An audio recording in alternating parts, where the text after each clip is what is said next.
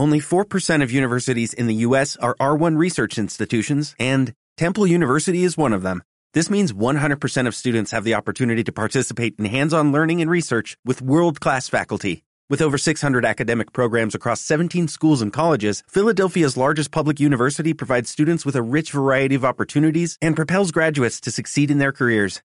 Temple University. Schedule a campus tour today at admissions.temple.edu/visit. Lunes Inspiradores.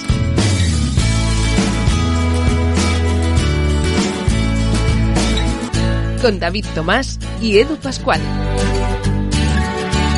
¿Qué tal? Bienvenidos a Lunes Inspiradores. Hoy en un episodio de aquellos que, como siempre, cada lunes esperáis, esperáis a que quede publicado. Oye, pero esto también queda uh, por los albores de la humanidad. Eso esperemos, no sé. Tal y como van las cosas, a lo mejor un día revienta Internet y se borra todo. Y entonces tendríamos que empezar pues, con los martes inspiradores. La cuestión es que todos los días inspiren. Lo que pasa es que el lunes es un día muy marcado, como bien sabéis. Sabemos también, como nos habéis hecho llegar, que muchos de nuestros oyentes tenían lunes complicados, difíciles, eh, difíciles de digerir en general y que han decidido cambiar sus respectivas trayectorias. Cosa que nos hace muchísima ilusión porque hay realmente unas historias muy bonitas detrás. Por lo tanto, gracias por hacernos llegar vuestro cariño, vuestro apoyo, vuestras propuestas, porque evidentemente los lunes inspiradores sois vosotros, inspiradores e inspiradores que nos seguís cada semana. David Tomás, ¿cómo estás? Bienvenido.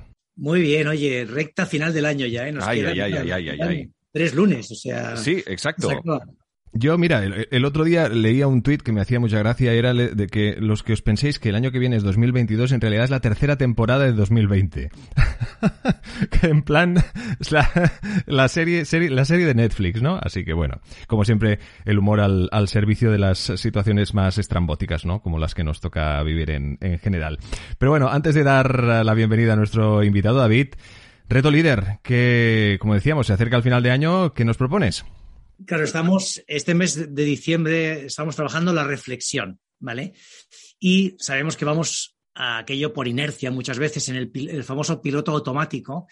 Y esta semana que estamos acabando el año, que es momento de repensar las cosas, se trata de cuando acabe el día o cuando vaya o cuando acabe la semana, que pienses o que al menos seas consciente de aquellas cosas que has hecho esta semana y que no te, no te apetecía hacer. Que esto nos pasa a veces, ¿no? Dices, oye, ¿y yo por qué me he metido en este berenjenal si a mí esto no me apetecía, ¿no? Pues que seamos conscientes de estos temas y al menos, oye, para la siguiente semana o para el año 2022, que esperemos que sí, acabe el año siendo un año nuevo y, y provechoso, pues eh, estas cosas no las, no las vayamos repitiendo. Seguro que sí, seguro que sí. Todas aquellas cosas que piensas, exacto, es que me ha gustado mucho. ¿Yo por qué me he metido en esto ahora mismo, no? Pero bueno, ya que te has metido, por ahora lo acabas, ¿no? seguro que nuestro invitado se siente reflejado ante este reto líder. Iñaki Arrola, ¿cómo estás? Bienvenido. Hola, muchas gracias. Muchas gracias por invitarme a los sitios donde uno escucha. Qué bueno, qué maravilla. Esa frase también eh, casi que la, dejaría para título del, capítulo. ¿eh?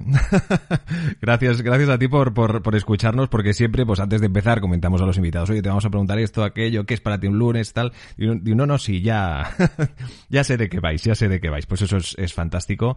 Es la huella que deja, sin duda, este, este podcast, esta aventura. Um, ¿Qué te ha parecido el reto líder que nos propone David?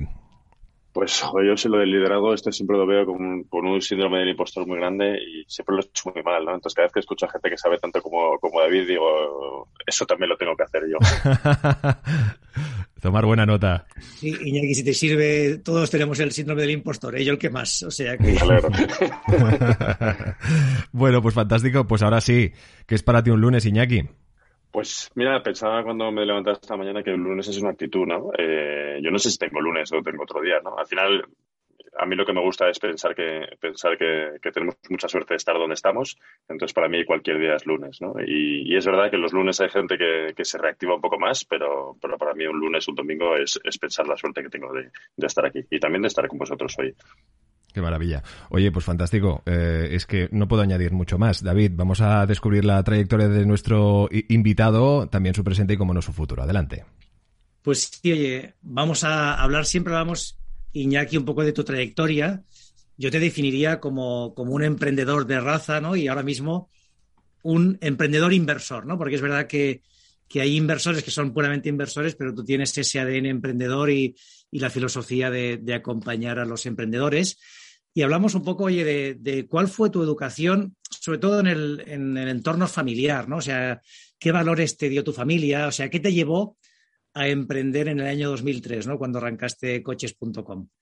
Pues mira, eh, yo creo que en casa lo que me han, lo que me han enseñado es a ser obstinado y, a veces un poco pesadito y creo que también a, intentar hacer las cosas bien, ¿no? Y, quizá por eso y por, por ver a mi padre que, cuando se quedó en paro montó, montó su empresa, pues un poco todo junto me, me hizo, me hizo empezar la mía sin, sin mucha reflexión. Un día alguien dijo, bueno, de hecho, no, no, alguien dijo, no, mi padre dijo, esto habría que hacerlo por internet y yo dije, pues lo voy a hacer yo. O sea, fue, fue algo sencillito. Porque, oye, tú, tú, estudiaste Administración y Dirección de Empresas. ¿Esto fue, era un tema vocacional? ¿Era más eh, que lo viste en el entorno familiar? ¿Qué te llevó a estudiar Dirección de Empresas? Pues que era lo que tocaba y, David, eh, yo, yo cuento una cosa que, no cuento mucho así en público, pero, pero es verdad, he sido un estudiante horrible, horrible, horrible, horrible. Eh, tanto que aprobé eh, una asignatura en primero de carrera copiando en julio y con absolutamente ni idea. y lo que pasa es que luego me dio por me dio por intentar montar las empresas, ¿no? Es decir, que, que al final lo que uno lo que uno estudió es lo que uno hizo, ¿no? Pero pero ni era vocacional ni era, era lo que tocaba, ¿no? Yo veo niños hoy que, que están con 18 años pensando que tienen que, estudiar y muchos, pues seguro que les pasa como, como, me, ha pasado, como me pasó a mí, ¿no? ¿Qué, ¿Qué, hacemos? Pues nada, algo que sea amplio para, para tener salidas, ¿no? Que te decía, que te decía tu abuela por entonces. Oye, y tú empezaste, empezaste en el mundo de los seguros, ¿no? Que luego montaste tu mm. propia correduría. Cuéntanos esa, esa experiencia. ¿Qué aprendiste esos eh, tres añitos que trabajaste en el sector de los seguros antes de montar tu empresa? Mm. Pues me empecé en el mundo de los seguros, fui mi padre está en el mundo de los seguros, ¿no? Y empecé, y empecé ayudándole a él en una correduría de seguros familiar. Eh, yo diría que aprendí ahí dos cosas, ¿no? Eh, una, creo que él para mí ha sido un ejemplo de cómo cuidar al, cliente. Eh, incluso alguna vez creo que, le he dicho que, creo que se ha pasado, ¿no? Pero se ha pasado de cuidarlos tanto que, a veces uno piensa que uno piensa que hasta perdía el tiempo, ¿no? Pero yo eso lo, aprendí de él, ¿no? el cuidado extremo del, del, del, cliente. Y luego lo que vi también es, oye, pues que un padre que, que, hacía sus cosas eh, y, que, y que de repente dije, pues, pues, igual también tendría sentido que yo monte mi propia empresa, ¿no? Como que te viene, te viene natural. Pero yo, yo son las cosas que, aprendí. Él tenía una pequeña agencia de, de, seguros en Madrid eh, de, Mafre, de la compañía de seguros, y, luego yo lo hice en, algo más horizontal, en, la parte de, montar una correduría de todas las compañías de seguros, pues, pues tenía más sentido eh, no solo depender de una compañía, ¿no? Y, bueno, yo aprendí de ese mi padre, muy, muy contento de haber trabajado con él esos años. Oye, cuando montas tu correduría, ¿lo, hacéis, eh, compartís espacio o decides tú, venga, voy a probar yo de cero sin ningún tipo de, de apoyo? ¿Cómo fue esa experiencia? Porque arrancar un día de cero siempre cuesta. No, no, yo lo, yo lo monté también eh, muy, muy, muy ayudado por él, ¿no? Y muy ayudado en cuanto a lo que yo había visto esos años y también muy, muy ayudado económicamente, ¿no? Eh, es verdad lo que, lo que se dice siempre, ¿no? Lo de, lo de la suerte que tienes de, de, empezar en algún sitio y yo empecé en un sitio con suerte por todos lados, ¿no? Y este debate de al emprendedor, el emprendedor nace ayudado o, nace solo y nace desde, desde sus propias cenizas, ¿no? Y, yo reconozco que yo he sido un emprendedor que he tenido eh, mejores situaciones que las que tiene, que las que tiene otra gente, con él. Claro, oye, no, y al final si miras un poco la historia de todos, siempre, siempre has tenido algo de suerte, ¿no? Si no es muy difícil con todo en contra que puedas eh, salir adelante. Y mm, cuéntanos entonces la historia de coches.com, o sea, dices que fue esto una, algo que te comentaba tu padre que alguien tenía que montarlo, dijiste, oye, antes de que lo monte alguien más, lo monto yo. Y el tema de conseguir el dominio coches.com, porque claro, estamos hablando, esto lo, consigues en 2003, en ese momento Internet estaba un poco a la baja, ¿no? Pero bueno, los dominios seguían cotizando, ¿no? Seguían siendo, seguían siendo caros. Hmm. Pues mira, la historia es, eh, yo monté al principio una empresa en 2003, eh, estando por el entorno de mi padre, porque mi padre se, peleaba a la hora de comprar un coche nuevo eh, con todos los, con todos los eh, concesionarios, con todos los comerciales los concesionarios. Les iba llamando por teléfono y de hecho tenía una frase que decía, cuando ya me empiezan a decir que le estoy quitando el pan de sus hijos, es que el mejor precio está por aquí, ¿no? Y, entonces él me dijo un día, la verdad es que esto habría que hacerlo por internet, porque esto que lo estoy haciendo yo por teléfono, eh, ¿por, qué no poner, ¿por qué no poner a todos los concesionarios a ofrecer sus precios a ver quién ofrece mejor, ¿no? Y le dije, ah, pues lo voy a hacer yo. Y eso no fue coches.com, eso fue autodescuento.com, que es como nace la empresa en el año 2003, ¿no?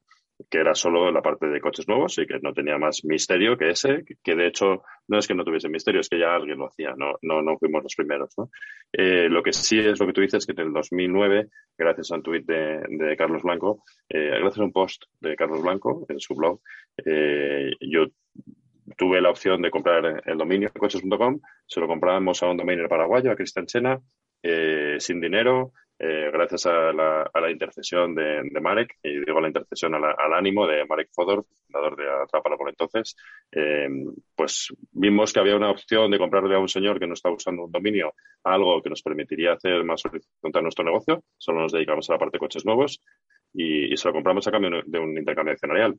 Le dimos el 20% de la empresa simplemente diciéndole, oye, pensamos que lo que estamos haciendo en la parte de coches nuevos lo podemos hacer un poquito mejor, un poco más amplio y, se fió de nosotros, cosa que, es, bastante incomprensible, entre otras cosas, porque no, llegamos a vernos nunca, ¿no? Y eso, y eso yo creo que sí que fue un momento, eh, podría decir raro, pero yo creo que no fue raro, ¿no? Fue mágico, ¿no? como dos personas en dos sitios del mundo, algo se vieron en una llamada por Skype por entonces y nos dio ese dominio, lo aportó la empresa, le dimos el 20% y empezamos a, intentar correr.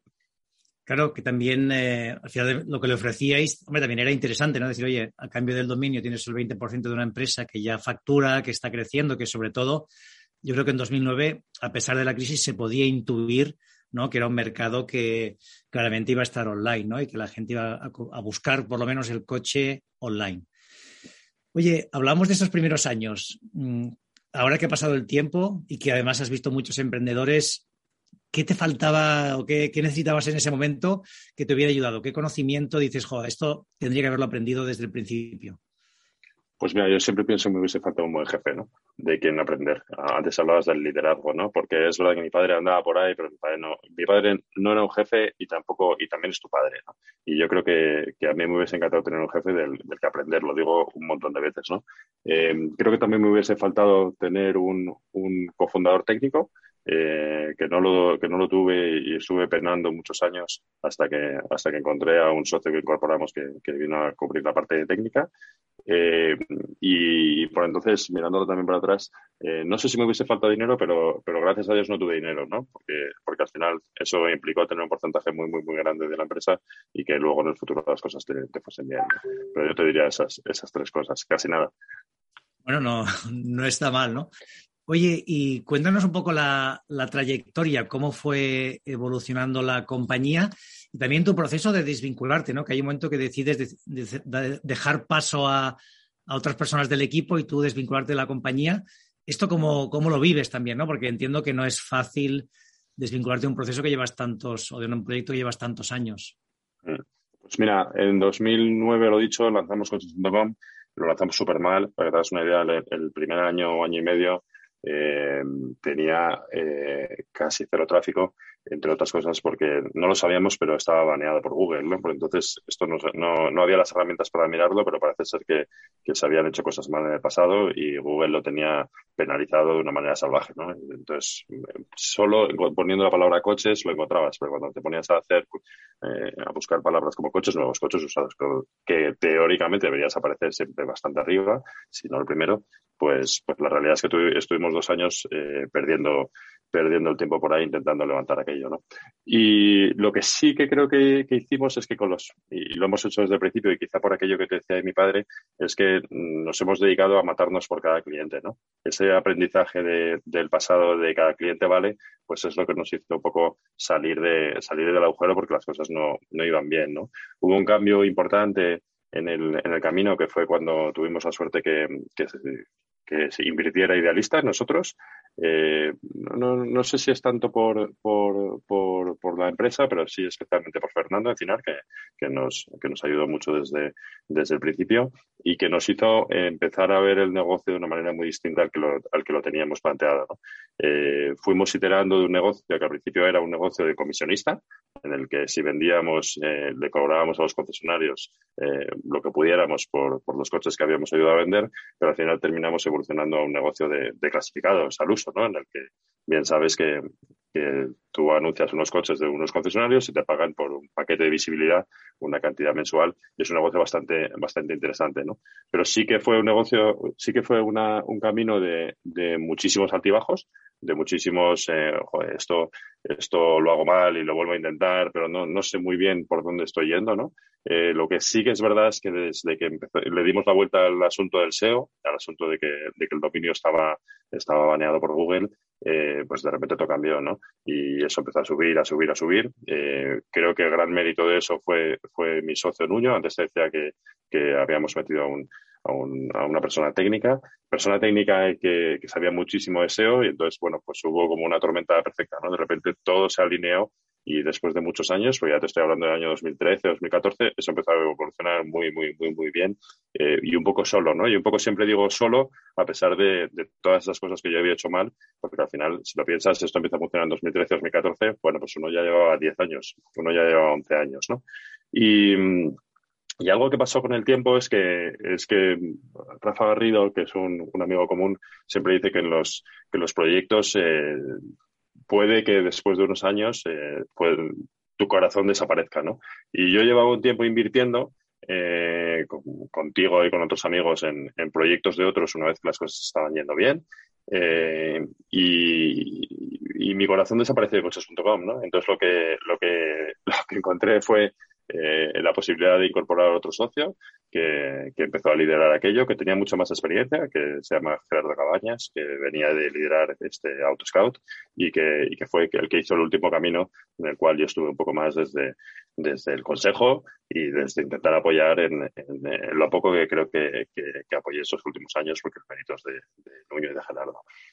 Y, y, antes lo que decías la entrada de, de idealista, ¿no? En este caso de, de, Fernando, entiendo también de Jesús. ¿Cómo se produce este hecho y, y, en qué os ayuda, no? Es un poco una figura más de estar en el consejo, te ayudan a ti personalmente, pues con la, con, a veces también con hasta dónde puedes llevar un proyecto, ¿no? Porque uno, cuando estás muy metido en el proyecto, es difícil ver lo que puede crecer, ¿no? Y, alguien desde fuera, ¿no? Con una experiencia como la suya, igual te, te ayuda también a, a, darle otro, otro barniz, ¿no?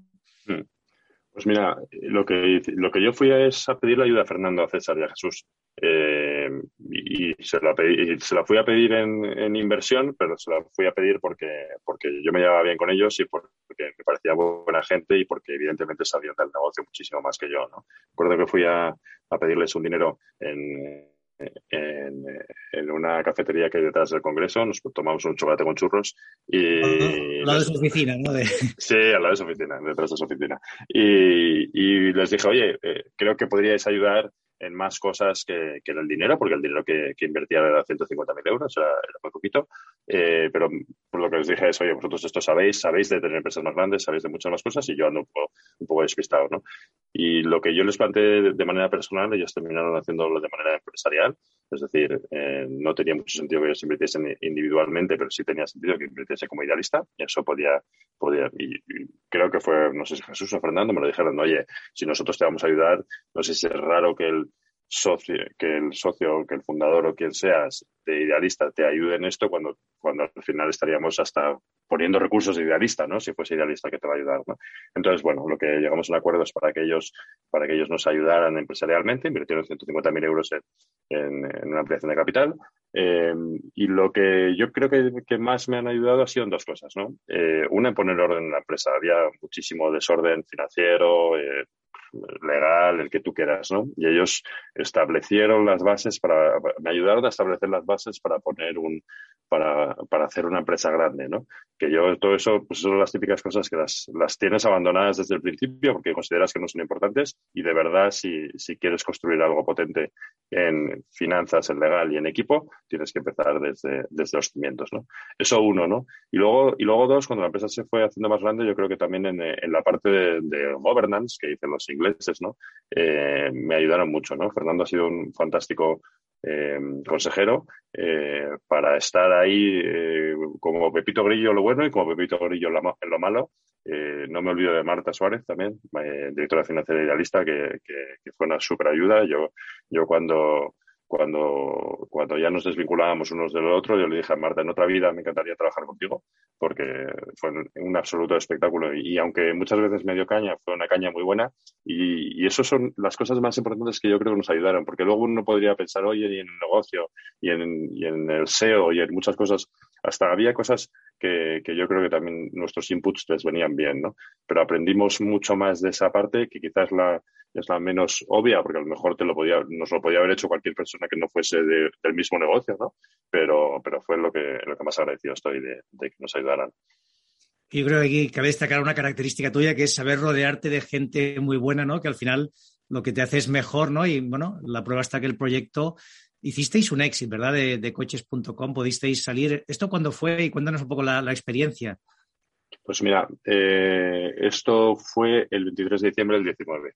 Eh, yo ya no estaba en el día a día de la compañía. Me acuerdo de la fecha, eh, primero porque van a hacer ahora tres años, dos años ya, eh, y segundo porque fue antes del COVID, ¿no? Que, que, en eso también he tenido de nuevo suerte, ¿no? Yo ya no, yo ya no, yo ya no llevaba la empresa, la llevaba Gerardo, la llevaba Gerardo y la llevaba Nuño, que antes he hablado de ellos, y, y bueno, al final, después de que el corazón te, te te dedique a estar en otros sitios, pues lo que me pasó también es que, es que buscamos, como consecuencia del acercamiento de un, de, de un industrial, buscamos una, una venta eh, nos, nos, asesoramos con la típica empresa de Manei, eh, Ángel Carrillo, eh, Cyber Capital, del cual estoy muy agradecido.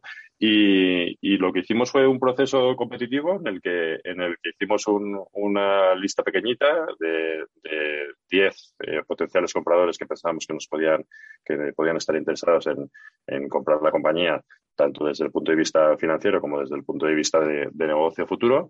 Y el proceso duró 11 meses. Eh, fue un proceso para mí fue espectacular. Aprendí muchísimo de, de muchísimas cosas, en el que, como, su, como en todos los procesos estos, eh, hubo tensiones, porque siempre las hay, y en el que encontramos un, un socio que compró eh, casi el 93% de la compañía. Lo que no compró fue, fue lo, lo, un trocito de lo que tenían Gerardo y Nuño eh, que son los directivos que se, que se quedaron después.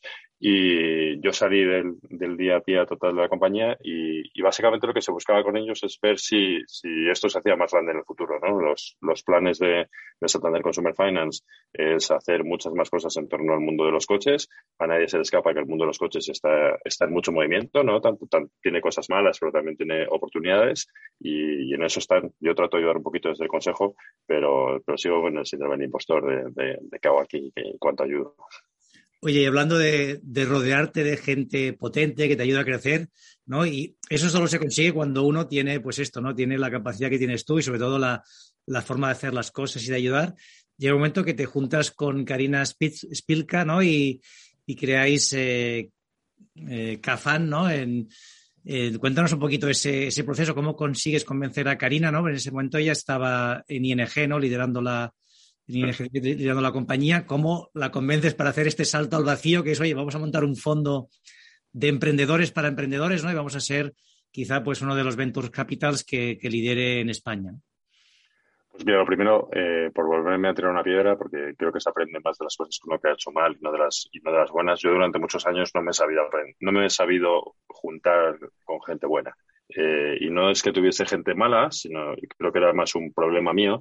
Eh, yo he sido eh, rápido contratando, eh, cutre con el dinero y, lento y lento de, despidiendo, ¿no? Y yo creo que yo creo que esto es, es relevante y lo he aprendido con el con el tiempo y lo he ido aprendiendo de distinta gente, ¿no?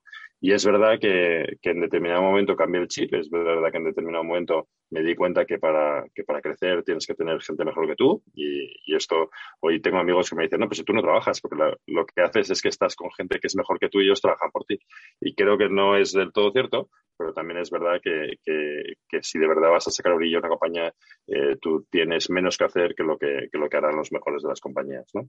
Y, y, es verdad que, que, estábamos ya invirtiendo con Karina a través de un, de un, fondo que teníamos que se llamaba Vitamina K, que empezó en el año 2012, eh, que básicamente era el dinero de 12 personas. Karina era una de ellas. Y lo que vimos ella y yo es, oye, que, que lo que estábamos haciendo eh, tenía sentido, que habíamos tenido la oportunidad de invertir en, grandes emprendedores, por supuesto habíamos fallado en otros también clamorosamente, pero, lo que decíamos es, joder, eh, el mundo emprendedor español está, está demostrando que igual que se ha hecho en otras muchas industrias, eh, se puede hacer también en el mundo tecnológico, eh, porque no tratamos de seguir acompañándolo, ¿no? Y lo que dijimos es, oye, vamos a intentar hacer un fondo, pues que, que, una gente distinta, eh, que tratemos de ver si se le puede ayudar un poco a esa gente, dentro de que, de que ya sabes que que a los emprendedores de verdad ayudarles es difícil porque el camino lo hacen ellos y a veces puede ser un poco pues lo que hablábamos antes, ¿no? Del pepito grillo y poco más, pero sí que es verdad que, pretendíamos intentar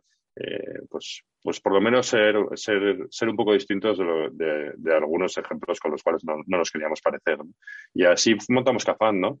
Eh, Cafán es un sueño, un sueño sencillito de, oye, eh, vamos a montar nuestra propia empresa eh, que aglutine dinero para que otros eh, de inversores para invertir en proyectos de otros, para intentar invertir muy al principio, para intentar que para intentar que muchos de los proyectos que, pasen por aquí, pues en alguno de ellos acertemos y, haga que, todos ganemos dinero, ¿no? Porque de verdad para lo que estamos aquí es para es para ganar dinero para nuestros inversores, pero no, pero es una consecuencia de hacer las cosas bien y de, y de acertar en la gente, ¿no?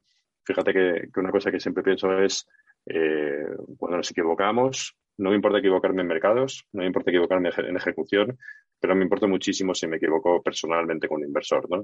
Con un inversor, con un emprendedor.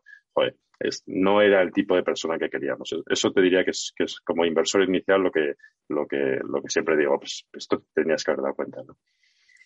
Creo que además sois una, un fondo que cuida mucho esta parte ¿no? de, de, las personas. Yo me consta de muchos proyectos que están muy contentos de la ayuda, del seguimiento que, que les dais, que es verdad que a veces la reputación de los inversores en según qué casos es eh, algo negativa, ¿no? Pues porque, oye, también arriesgan su dinero y, aprietan en muchos casos, pero en el vuestro siempre estáis al lado del emprendedor pensando más en el largo plazo y no tanto en el corto de, atar el proyecto y asegurarte que aquello sí o sí te salga bien. Oye, mirando los emprendedores que habéis tenido, que son muchos y algunos con, mucho éxito, ¿qué has, aprendido de ellos? ¿no? ¿Qué, cosas dices, oye, qué, qué, gente más potente y qué, qué, tipo de, pues bueno, de, ver las cosas o de actuar más positiva?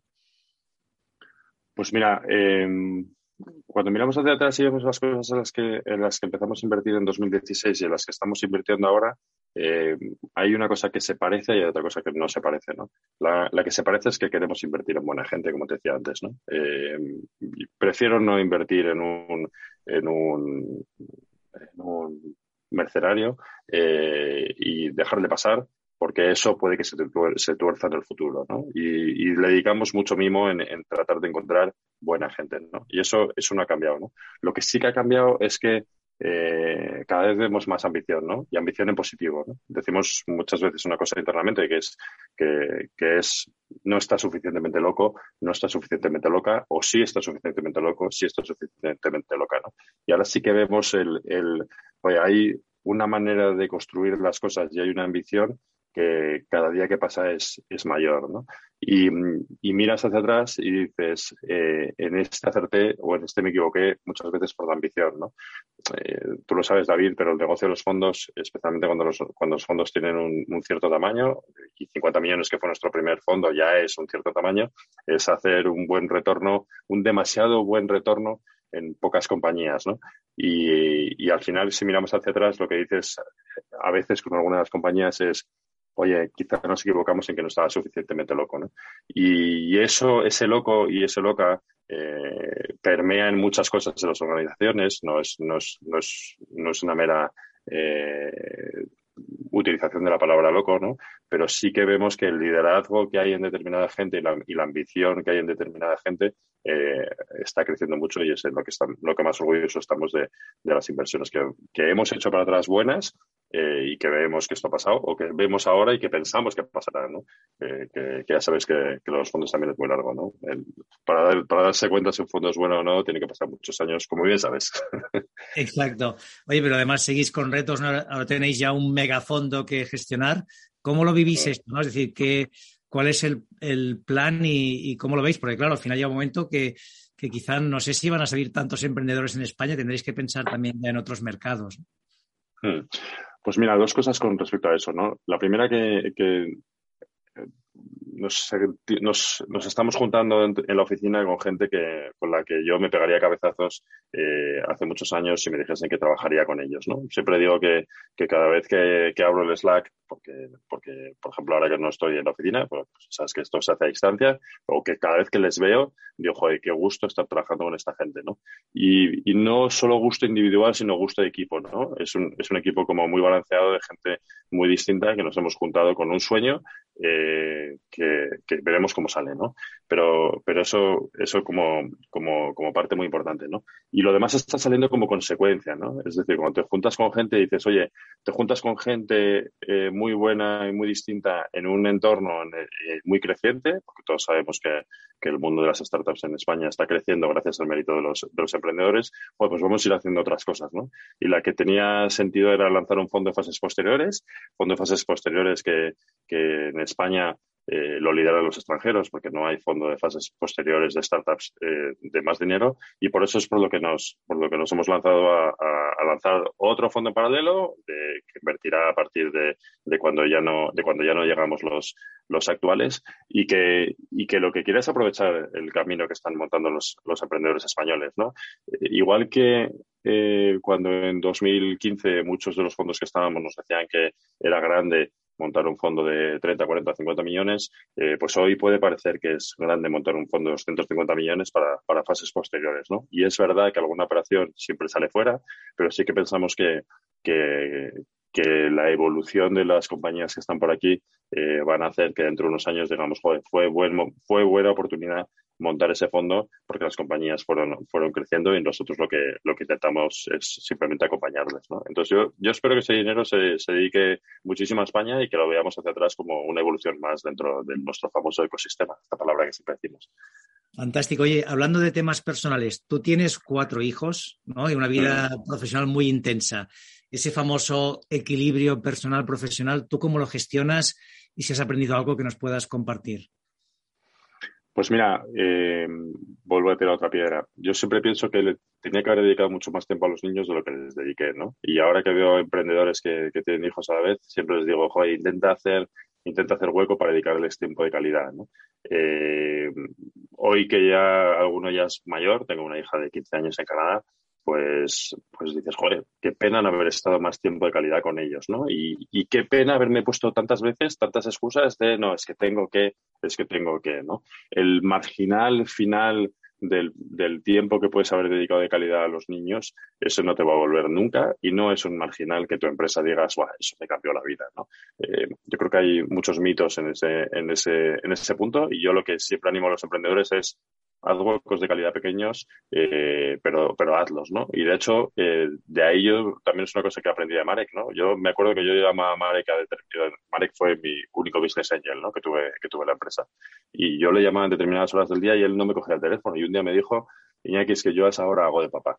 Y oye, y él estaba en una empresa de alto crecimiento, como podía ser Atrápalo en aquellos años, y él, y él, y él, si no recuerdo mal, era el director técnico. Chico, pues podía hacer ese hueco, ¿por qué no podía hacerlo yo, no? Y, y yo en su momento no lo vi y creo que lo hubiese hecho, ¿no? Eh, para poder para poder haber pasado esos años que ya que ya no vuelve ¿no? entonces eso es lo que te diría lo que te diría hoy y luego la otra cosa que tengo es que tengo suerte porque en casa Miriam me ayuda mucho eh, y ella es la que lidera a los niños no entonces eh, sin ella pues yo no sé qué yo no sé qué podría hacer porque porque no no, no no no estoy todo lo que lo que debería no pero yo recomiendo eso tiempo de calidad y tiempo y tiempo de equilibrio y lo bueno que te quedan todavía algunos pequeños que puedes disfrutar mucho ¿no? y, y recuperar y me consta que lo, lo, estás haciendo. Oye, me quedaría una última pregunta eh, antes de la final y es, eh, creo que en, en, eh, en Cafán le llaman hacer una rola. Cuéntame qué es esto de cuando tú contactas gente de repente, ¿no? Porque tú tienes una, un network brutal, pero no te cortas nada en contactar a quien sea, ¿no? Cuéntanos cómo lo haces, ¿no? Que yo, por ejemplo, es algo que no, no hago como tú y, la verdad que lo admiro, ¿no? Que de repente contactas con cualquier persona y te juntas con ellos a tomar un café. Hacer una rola, eh, primero no estaba preparado, eh, es poco ahorita, pero es verdad que es una cosa que, no es de Cafán, pero que ya está dentro de Cafán, eh, aunque es verdad que hacer una rola a veces me lo, me lo aplican en otras cosas, pero a la que te refieres es que em, yo no entiendo la vida sin generosidad y no entiendo la gente que no tiene que no tiene tiempo para algunas cosas. No, es que no tengo tiempo. Y cuando a mí me piden eh, contactar a alguien con otra persona, pues oye, pues lo hago y ya está. Eh, y hacer una rola, eh, de hecho la frase viene de David Bonilla, no, no viene dentro de Cafán, aunque se ha, se ha instaurado dentro de Cafán. Básicamente es, oye, David me pide un día que si le puedo contactar con no sé quién y yo le digo, mándeme un email.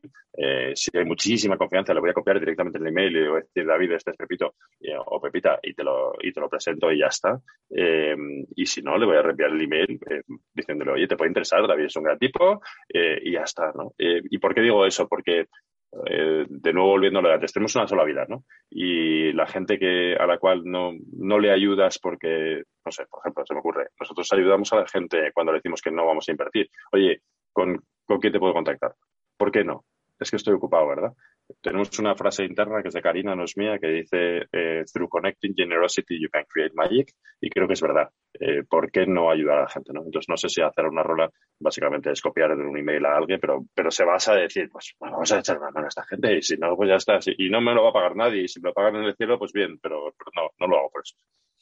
Exacto, sobre todo es esa generosidad de, oye, no, no nos viene de cinco minutos, ayudas a alguien y muchas veces me consta que si no conoces la persona, buscas la fórmula de, contactarla, ¿no? Y, de ponerles en contacto. Y al final es, echar ese cable que, que, oye, es un poco el, el dharma este, ¿no? Que, oye, todo lo que das te vuelve y genera siempre algo positivo alrededor que, oye, solo con esto ya, ya compensa. Terminamos ya con la última pregunta y es, ¿a ti quién o qué te inspira? A mí me inspira la gente con la que trabajo eh, todos los días. Eh, no voy a decir lo de casa porque es evidente, ¿no? Yo lucho, yo lucho por, por esos cuatro enanos todos los días, ¿no? Pero, pero todos los días cuando veo a la gente con la que trabajo, y es que no me olvido de ninguno, a mí me inspiran todos, ¿no? Eh, a mí me inspira Víctor y me inspira Mary, que, que, nunca se habla de ellos, porque son nuestras dos personas que están en Barcelona, pero es que trabajar con Sergio, con Karina, con Miguel, con Pablo, con, con Ignacio, y podría seguir porque somos muchos, eh, gracias a ellos también, porque eso es que las cosas eh, van bien, me, me, inspira muchísimo, ¿no? Me doy, no me inspira, David, me doy cabezazos todas las mañanas de tener la suerte de trabajar con ellos, y me inspira estar con ellos. Fantástico. Oye, pues nada, me lo pones fácil, que yo tengo aquí alguien con quien colaboro en este podcast ya hace muchos años, que es Edu. Y además, Edu, hay que decir una cosa, tú que eres eh, podcaster por excelencia, eh, a todos los que nos escucháis, Cafán tiene un podcast maravilloso donde vais a aprender muchísimo sobre emprendeduría, que trae a, a, los mejores emprendedores y emprendedoras de, España y a veces de fuera.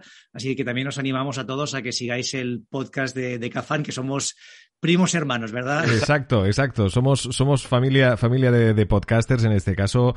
Oye, qué, qué, maravilla. Y me quedo con el detalle del, del, tiempo, que yo creo que ahora mismo es lo más valioso que tenemos. Por encima de cualquier cosa, aparte obviamente del amor y el cariño por la familia, ¿no? Pero el tiempo yo creo, y es un, es un, un acto de generosidad eh, enorme. Por lo tanto, yo creo que ahora mismo debemos quedarnos con este detalle que nos comenta Iñaki, maravilloso. llega el momento de, despedirte, Iñaki, pero seguro que tenemos ocasión de encontrarnos en, en, otra, en otro capítulo especial donde seguiremos, evidentemente, aprendiendo de ti. Te deseamos lo mejor y cuídate mucho. Muchas gracias, muchas gracias por invitarme. Y David, ¿qué les decimos a nuestras inspiradoras e inspiradores? Pues mira, lo primero, que apliquen el reto líder que esta semana se fijen si hay algo que están haciendo que no querían hacer, que lo hacen por inercia, a ver si de aquí en adelante lo podemos cambiar y no, no nos hagamos la pregunta de, oye, ¿yo por qué hago esto? ¿Dónde me he metido? Y la otra es el consejo de siempre, que salgan a la calle, que sigan siendo tan inspiradores e inspiradoras y que disfruten de cada momento. Suscríbete a nuestro canal de YouTube, a nuestra cuenta de iVoox y síguenos en Twitter, arroba lunesinspirador. Lunes Inspiradores.